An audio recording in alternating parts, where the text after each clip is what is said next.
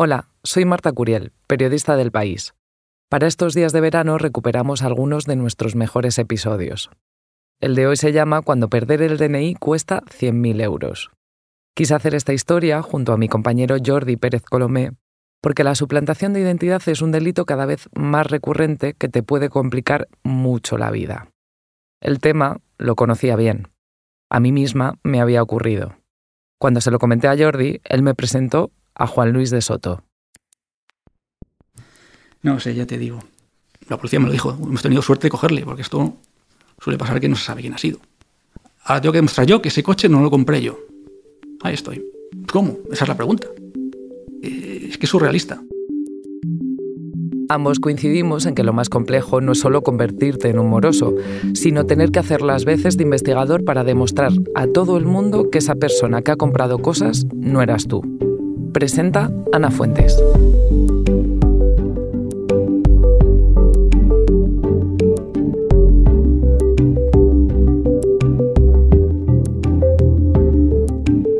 Para entender lo que puede suponer esto, cómo te puede romper la vida una suplantación de identidad, está aquí Jordi Pérez Colomé, periodista del país experto en tecnología. ¿Qué tal, Jordi?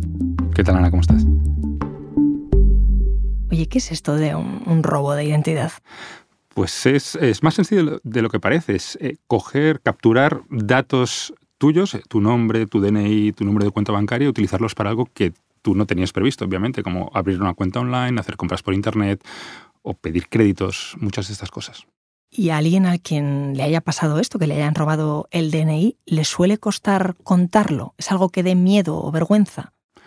No creo. Hay gente para todo, pero por ejemplo en mi caso yo escribí hace unos meses un artículo sobre cómo se vendían documentos de identidad en Telegram, que es una app de mensajería, y varias personas me escribieron para saber si, es, si su documento perdido, extraviado o robado estaba vendiéndose ahí en esa app. ¿no? Y uno de ellos fue Juan Luis de Soto, al que fue a entrevistar con una compañera tuya, Marta Curiel. ¿Qué tal? Soy Juan Luis de Soto, tengo 46 años, casi 47 ya, vivo en Leganés y vengo a contar un casito que me pasó cuando perdí el DNI. bueno, pues eh, en el caso de Juan Luis lo que hizo él de manera natural y es lo que hay que hacer es fue corriendo a denunciarlo, se hizo un nuevo DNI y él pensaba ya, pues puso eso como en el armario de cosas pasadas, ¿no? Pero al cabo de un tiempo, pues se da cuenta de que de repente tiene un crédito o varios créditos a su nombre, cuentas online, pidieron préstamos y hasta incluso llegaron a comprar algún coche. Me enteré casi mes y medio después, cuando me llega una carta de una empresa de, préstamos, eh, que se llama, tengo que haber contado, NBQ, qué bueno. Oye, que no has pagado el préstamo. Claro, yo, esto es un error. O es publicidad engañosa esta que, oye, que tienes un crédito. total. Bueno, lo dejo ahí luego lo miro. No me dio ni tiempo. A los dos días recibo eh, una carta del BBVA. Oh, voy a ver si. No, fue antes. Fue el día 19 de agosto. Sí, llega la carta del BBVA. Gracias por contactar con nosotros. Eh, tu crédito. digo, ¿qué crédito? Al día siguiente llamo al, al, teléfono, me dicen, pues es un coche que has comprado. ¿Un coche? ¿Un vehículo? Digo, que yo no he comprado ningún coche. Dice, habla con el concesionario. Eh, hablé con el concesionario, sí, sí, había un crédito aquí a tu nombre y compraste un coche. Digo, pues no soy yo. Y ya caí, digo, esto tiene que ser el DNI que he perdido. Y la cosa no quedó ahí. Yo estoy tan tranquilo, bueno, tan tranquilo, llamando, oye, ¿qué ha pasado? Cuando el día 21 eh, me llaman otra empresa a mi trabajo eh, y, me, hablan de un coche. yo, yo pienso, es, el mismo, es la misma empresa del otro día que me pregunta algo. Y los dos primeros minutos, un diálogo de besugos, el coche, ¿qué, qué, coche? Algo no cuadraba. Me dice, no, no, es que es, otro coche. Este no es un, este no es un Toyota, este es un, eh, es un Kia, creo que era así el Kia. Y digo, pero bueno, ¿otro coche? Sí, sí, otro coche, otro crédito. Eh, y bueno, pues lo mismo. esa misma tarde creo que fue, eh, denuncié y al día siguiente me fui a los concesionarios a hablar con ellos. Pero entonces, ¿solo con los datos que uno tiene en el DNI puede uno pedir un crédito y comprarse dos coches? Pues eso mismo me preguntaba yo. Cuenta un poco, porque has dicho, eh, yo me entero de que eh, esto es por el DNI porque no he pedido nunca, pero luego, claro, la persona que tiene ese DNI solo tiene tu nombre, tu dirección y tu número de DNI. ¿Cómo esas empresas te localizan? El problema es que en el tarjetero puede que hubiera más información. Hubiera una, una tarjeta de mi empresa, eh, puede que estuviera también mi número de la seguridad social. O algo tiene que haber por ahí. Porque al principio, pensé que me había quitado una nómina. ese tío me ha, abierto el coche, quizás llevaba una nómina en la guantera y tiene una nómina más el DNI. Pero yo creo que no. Yo creo que lo que hizo fue pedir un informe de vida laboral mío con mi DNI, se presentó de un informe de vida laboral. Supo de la empresa en la que trabajaba y a partir de ahí falsificó la nómina y empezó a abrir una cuenta falsa en CaixaBank, a mi nombre, claro.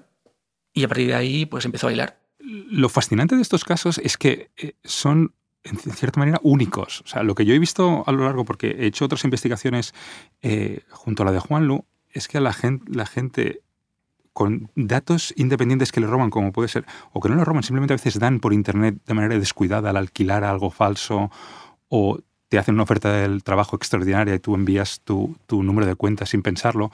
Con datos puntuales se pueden, eh, por ejemplo, abrir cuentas online, que esas cuentas online se utilizan para una pequeña estafa a través de un email y hay una cierta conexión ahí eh, de datos eh, personales que se comercializan, que se intercambian y que realmente ah, se ha convertido en una nueva esfera de crimen donde se roban miles de euros, donde no son grandes millones y quizá por eso no lo tenemos en las portadas de los periódicos cada día, pero que hay, una, hay mucha gente viviendo de este tipo de crimen. Y entonces es algo con lo que tenemos que ir con mucho cuidado como ciudadanos. Según estás hablando y después de oír a Juan Lu, estoy pensando rápidamente, mecánicamente, cuánto rastro habré dejado yo por internet y la que se puede liar, ¿no? Porque en el caso de Juan Lu, ¿Cuánto debe? ¿Cuál es su deuda? Pues a mí lo que me sorprendió de Juan precisamente fue que tenía que mirarlo en sus papeles para saber la cantidad exacta. Pidió, calculo, con unos entre créditos y demás, entre 300 y 3.000 euros, a razón de, de 8 créditos rápidos, el Corte Inglés, Carrefour, Moneyman, Cofidis, Wizzing, Creditea, préstamo de 10, NBQ, qué bueno. Pues calculo que, te digo, unos 10.000 euros seguro. Por lo menos. Compró una bici una bici de 2.700 euros, ¿eh? cuidado. Con las tarjetas de estas que, dan estas empresas. Pues eso, tres coches a razón de 25 o 30 mil euros cada uno. Y los créditos que tengo seguros, que he visto en el sumario, pues uno de 2.000, otro de 2.700, eh, varios de 300. Pero ya te digo, unos 80 o 90 mil euros seguros. Y con los intereses, seguro que se van a 100.000 pavos. Seguro. Lo que me sorprende también es la entereza, como te lo cuenta, ¿no? que en ningún momento pierde un poco la, el humor. yo creo que tiene algo que ver que, hace un par de años, ¿no? y él al final ha ido como desbrozando. O sea, yo creo que aquí, cuando hablamos a veces del laberinto kafkiano, yo creo que este caso es, y este es a veces el, el, gran problema de estos casos, ¿no? que no es de repente cuando hay violencia física en un delito, cuando te roban algo, te entran en tu casa, es evidente que hay un crimen ahí delante de tus, de tus narices, ¿no? Pero en estos casos es esta especie de, pequeño hilo que te persigue, que tienes ahí detrás, que te envían de repente un día una carta, que te llaman a las dos de la madrugada para pedirte que devuelvas un préstamo. es una especie de cosa que te asedia sin que... Y por eso quizá las autoridades, los medios, le damos menos importancia porque a pesar de que esté muy extendido, no es algo que, te vaya a explotar, ¿no? Entonces, lo que hizo Juan Luis, por eso es un poco la capacidad que él tiene es ponerse a investigar por su lado, y ahí el mérito también del caso, ¿no? Que si él no hubiera hecho toda esta investigación, probablemente esto que te estoy contando no lo sabríamos. Claro, es, es un hilo, vas tirando de la madeja, no sabes cómo de grande es el ovillo. Pero ¿qué pasa entonces? ¿Cuándo se entera Juan Lu de que tiene todas esas cosas a su nombre? Yo creo que el, punto de inflexión tanto para Juan Lu como, como, para la policía son los coches. O sea, esto me lo dijo Juan Lu cuando hay coches por medio que empiezan a ser una gran cantidad y hay uno, dos. Y ahí es cuando se dieron cuenta que los coches eh, salían de concesionarios cercanos. Juan Lu fue a ver varios, habló con la policía de nuevo y es cuando la policía lanzó una alerta a los concesionarios de la zona y es ahí un poco cuando pudieron eh, saber por dónde estaba operando el, presunto delincuente y cuando pudieron pillarlo. Eh, pillaron en. Sí, en a recoger unos papeles el día 26 de julio. Ahí le pilló la policía. La policía estaba sobre aviso, había hablado con ellos. El confesionario había denunciado también, claro, el confesionario denuncia por su parte. Y cuando se presentó, le llamaron a la policía, oye, que está aquí este, diciendo que es Juan Luis de Soto. Y cuando fueron a por él, dijo, no, no, ya se identificó como, como él, como el delincuente. Pero dijo que era amigo mío. Digo, no, es que me ha mandado mi amigo Juan Luis a recoger el coche. El tío, con su cara. Digo, ¿qué cara tiene?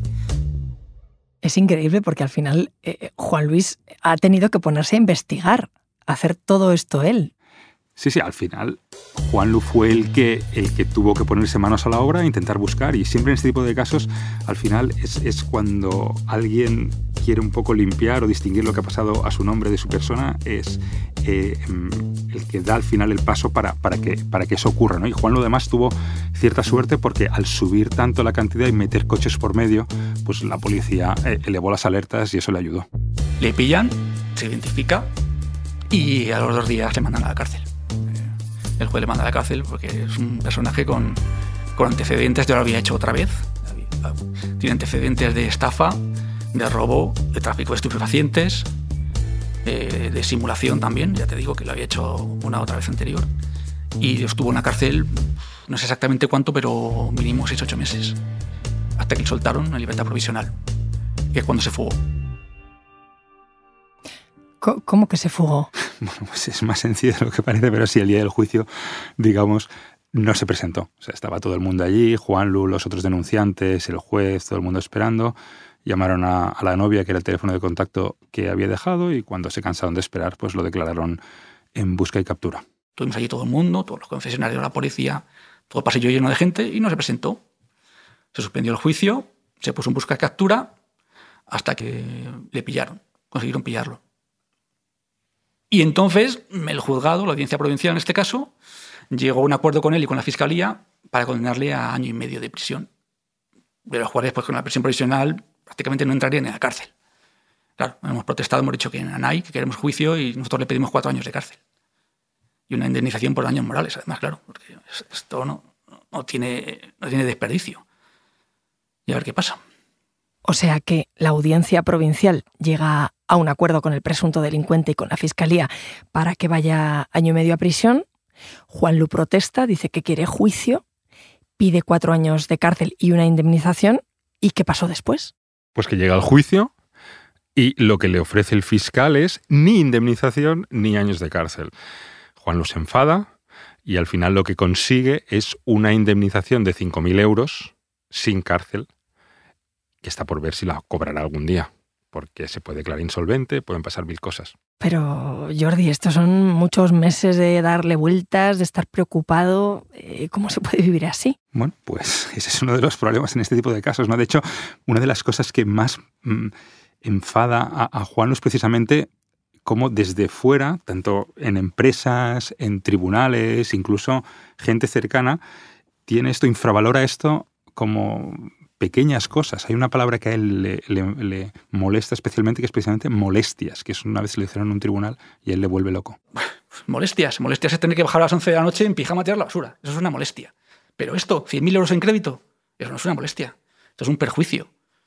Yo al menos tengo cuatro carreras y sé defenderme medianamente. Puedo moverme en fecheros de morosos, puedo consultar, puedo moverme por internet, pero esto le pasa a una persona que no tenga tantos conocimientos y se tira por un puente. Te, te vuelven loco. Directamente a todas horas, llamadas, cartas. Eh, esta gente son perros de presa. Estas empresas de, de, créditos rápidos les da igual que digas que no es verdad, van a ir a por ti a la yugular. ¿Cuántas horas crees que has dedicado, oh. te ha quitado eso? Días y noches, dándole vueltas, buscando documentación, enviando faxes, enviando eh, burofaxes. Y oh, un montón, un montón de tiempo. Claro, hay que tener en cuenta que, digamos, las operaciones del presunto delincuente duran unas semanas, un par de meses a lo sumo, pero estas molestias, que no son molestias, como decía Juanlu, pues llevan dos años y medio y siguen ahí. Y sobre todo una de las consecuencias más comprobables es que Juanlu está en varias listas de morosos y si ahora quiere pedir un crédito personal, una hipoteca, pues probablemente tendría muchos más problemas, incluso tarjetas de crédito, abrirse una cuenta online, su nombre está marcado, digamos. Todo mi crédito, toda la posibilidad de crédito que tenía se fue a garete. Yo tenía ING, me metí un día a las opciones de crédito, esto tipo de crédito, eh, eh, si te quedas sin salto, te cubrimos. Ya, no estaba. Cualquier crédito que hubiera pedido estaría en problemas. O sea, si tú quisieras comprarte una casa hoy, no podrías. Con hipoteca. Eh, yo creo que si miran esta de morosos, todavía sigo, tendría complicado. Claro, pero y entonces a estas empresas a las que el delincuente eh, les ha pedido créditos en nombre de Juan o ha comprado artículos en su nombre, también han sido engañadas, ¿no? Sí, de hecho, las empresas se personan en el juicio, pero hay que tener en cuenta que estas empresas están más acostumbradas con ciudadano a pie a asumir este tipo de cosas. Tienen sus pólizas de seguro y luego hay entidades bancarias que sin querer, entre comillas, pues cuando hay operaciones internacionales de transferencias y de sacar dinero por ahí, pues pueden llegar a cobrar comisiones. Con lo cual es diferente la manera en que afrontan una empresa enorme eh, este tipo de problemas con, con cómo lo afronta un ciudadano. Vale. ¿Y, ahora mismo cómo es la pues situación? para que veas que el mundo kafkiano sigue sin cesar más de dos años y medio después, em, a Juan Lu le embargaron una cuenta que tiene en un banco porque uno de los coches que sigue circulando por Francia, de repente, sin dos años decirle nada, el ayuntamiento de Leganés le pide el impuesto de circulación. Y como Juan, aparte dice, yo esto no lo pago por la gloria de mi madre, pues, pues eh, le han embargado la cuenta. Sigo figurando en tráfico como que es mío y Leganés me está pidiendo el impuesto de circulación. Por más recursos que he puesto, oye, que no me haces ni caso, pues nada. Estoy, me van a embargar, casi para cobrar el, el dichoso impuesto. Estoy luchando con ellos. Si, si no he pagado un impuesto, lo que van a hacer es embargarte la nómina para pagar. Pero he dicho que por mis cojones no pienso pagar voluntariamente ese impuesto. claro, el problema es que eh, su DNI sigue estando por ahí. Por ejemplo, lo último que me ha llegado es que mi casa está como mi dirección, está como sede social de una empresa me llegó una carta del registro mercantil de una, empresa de abogados que, que están suscritos y te mandan publicidad. Eh, pues mira, pues si necesitas algo, pero yo no tengo ninguna empresa. Tengo que denunciarlo, porque llevo ocho denuncias. Denunciar también es pasarte media mañana en comisaría. Pero hay una cosa que no entiendo, Jordi. Cuando tú denuncias que te han robado el DNI, ¿ese DNI no sale de la circulación? Pues parece que no. Es una de las cosas que más intrigaba y, y molestaba a Juan en el sentido de que él hace lo que debe hacer cualquier ciudadano, que es ir a renovarlo, decir que avisar de que se lo ha perdido, le dan un nuevo DNI con su nueva ficha de caducidad y todo, pero de repente el viejo sigue comprando coches en concesionarios del lado de casa. Es una cosa que más le sorprendía, decir, cómo pues, en conversaciones con policías, así, con cierta intimidad, le admitían de que sí, que no hay una base de datos integrada donde un concesionario pueda consultar si ese DNI está vigente o no. Y de hecho, esa es una de las fuerzas de la gente que se dedica a vender documentos en Telegram o en, la dark web, porque es ahí, digamos, donde un DNI con cierta vigencia pues vale bastante dinero. ¿Bastante dinero cuánto? Pues esta es una de las cosas más importantes ahora porque entre la prepandemia y ahora ha habido una, una, subida sustancial. O sea, hay empresas que se dedican un poco a investigar cómo ha cambiado y lo que en 2019 podía costar unos 50, 60 euros, ahora de repente vale más de 200 hay algo que claramente hay alguien que está como encontrando nuevas maneras de lucrarse con este tipo de, documentos. Que hay un nicho al final. La verdad es eso. a mí lo que me fascina de hablar con, con gente afectada es cómo los delincuentes dedican su trabajo y sus horas a pensar maneras para encontrar los las pequeñas grietas del sistema. O sea, cómo abrir una cuenta online sin que se enteren que soy yo, cómo ir a un cajero, cómo entrar en Amazon y hacer esto. O sea, hay una... Claro, es, su industria. O sea, igual que tú y yo trabajamos de lo que sea, pues esta gente trabaja pensando cómo engañar a un banco con datos necesarios de una persona estrictamente necesarios y cómo se los pido. O sea, hay, hay una especie de industria ahí detrás fascinante. Bueno, pero para suplantar la identidad de alguien, al menos tendrás que parecerte a él, ¿no? Esta es la, gracia del, caso de Juan Lu, que tiene una sofisticación analógica que lo hace aún más curioso. Pero sí, está al final, eh, cuando Marta y yo fuimos a hablar con él, una de las cosas que más nos sorprendió fue ver que, el hecho de poner malas fotos en el DNI te puede afectar. Sí, se disfrazó un poco de mí y, hombre, la verdad es que parecerse... La, mala suerte que tuve es que en, el foto del carnet me hice la foto con coleta, me hice la foto con las gafas, si no hubiera sido más complicado. ¿Tú tienes la foto ahí delante? ¿Se parece? ¿Cómo es? claro, se parece. Lo saco el DNI. Tiene, o sea, es un chaval de treinta y pico, 40 años. Eh, pues sí, claro. Ahora estoy viendo el DNI junto con la foto y sí, podría pasar. Con coleta y gafas, pues, y con barba todo el mundo se parece un poco. Si se puede montar todo esto con alguien que suplanta la identidad de alguien y no se parecen como gotas de agua, aquí, no sé, yo veo un fallo del sistema, ¿no? Al final, y esto es algo que como eh, periodista de temas de tecnología veo a menudo, claro, la aceleración en las novedades tecnológicas hace que este tipo de problemas crezcan más que nuestra capacidad de afrontarlos. Por ejemplo, es que hoy en día, para abrirte una cuenta online, todos los bancos dan como bueno tu cara con, aguantando el DNI a tu lado para que alguien certifique. Claro, solo que te parezcas un poco a esa persona, Pero esto no se hace mucho, digamos, porque es muy complicado y requiere como buscar a alguien que se parezca y tal, y tú necesitas como delincuente igual 20 cuentas online abiertas y encuentran otros huecos para eso, ¿no? Pero es evidente que sí, que ahí hay un problema de velocidad tecnológica versus velocidad humana y ahí hay pues un grupo de gente que lo aprovecha para delinquir, está clarísimo. ¿Cómo es posible que no detectes una nómina falsa? ¿Cómo es posible que bancos, entidades de préstamo, no sean capaces de detectar este fraude? Un caso vale, dos casos vale, pero tres coches en tres sitios distintos, eh, dos líneas telefónicas, ocho créditos rápidos, una cuenta corriente falsa y que no haya saltado ni una alarma, que nadie se haya percatado de nada. Eh, es que no es, no es algo puntual. Aquí falla el sistema, no falla que uno tío haya ido a hacerte la puñeta. Que sí, vale. Vale que el comercial que está atendiendo vendiendo un coche quizá no te fije mucho en la foto, el DNI que viene. Pero la financiera que ve la nómina dice, esto no me cuadra, hay que una nómina falsa, una cuenta falsa, una cuenta falsa bancaria abierta a mi nombre. Tampoco se dieron cuenta en el banco de nada. Es que... Pero, pero y, dime cómo hago para que no me pase, que no nos pase esto, ¿no? Bueno, hay dos cosas. Una que le dijeron los policías que llevaban el caso a Juan Lu, que es no lleves el DNI original siempre que sea posible, ya fotocopia le dijeron que bastaba, que era suficiente en la inmensa mayoría de los casos, y es un consejo que le dieron a Juanlu. Yo, como periodista encargado de tecnología y viendo lo que ocurre continuamente eh, y, otros casos que he investigado y he contado, eh, diría a la gente que vigilara mucho cuando dan sus datos online. O sea, cuando contestan un email de una casa que han alquilado que parece muy bonita y muy barata, de una oferta de trabajo que parece excepcional, de alguien que les llama para pedirle cualquier cosa de Microsoft, por ejemplo, que ahora hay bastante vinculado a esto. Eh, o sea, que no den nada o que se cercioren una y otra vez de que quien está al otro lado es quien dice ser. Porque ese es uno de los grandes problemas con lo que pasa en que cualquier pequeño dato puede ser fácilmente explotado. Jordi, gracias. Gracias, Ana.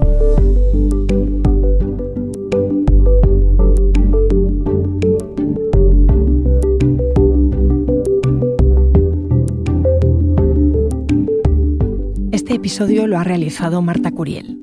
El diseño de sonido es de Nicolás Chabertidis y la dirección de Isabel Cadenas. Yo soy Ana Fuentes y esto ha sido Hoy en el País. De lunes a viernes volvemos con más historias. Gracias por escuchar.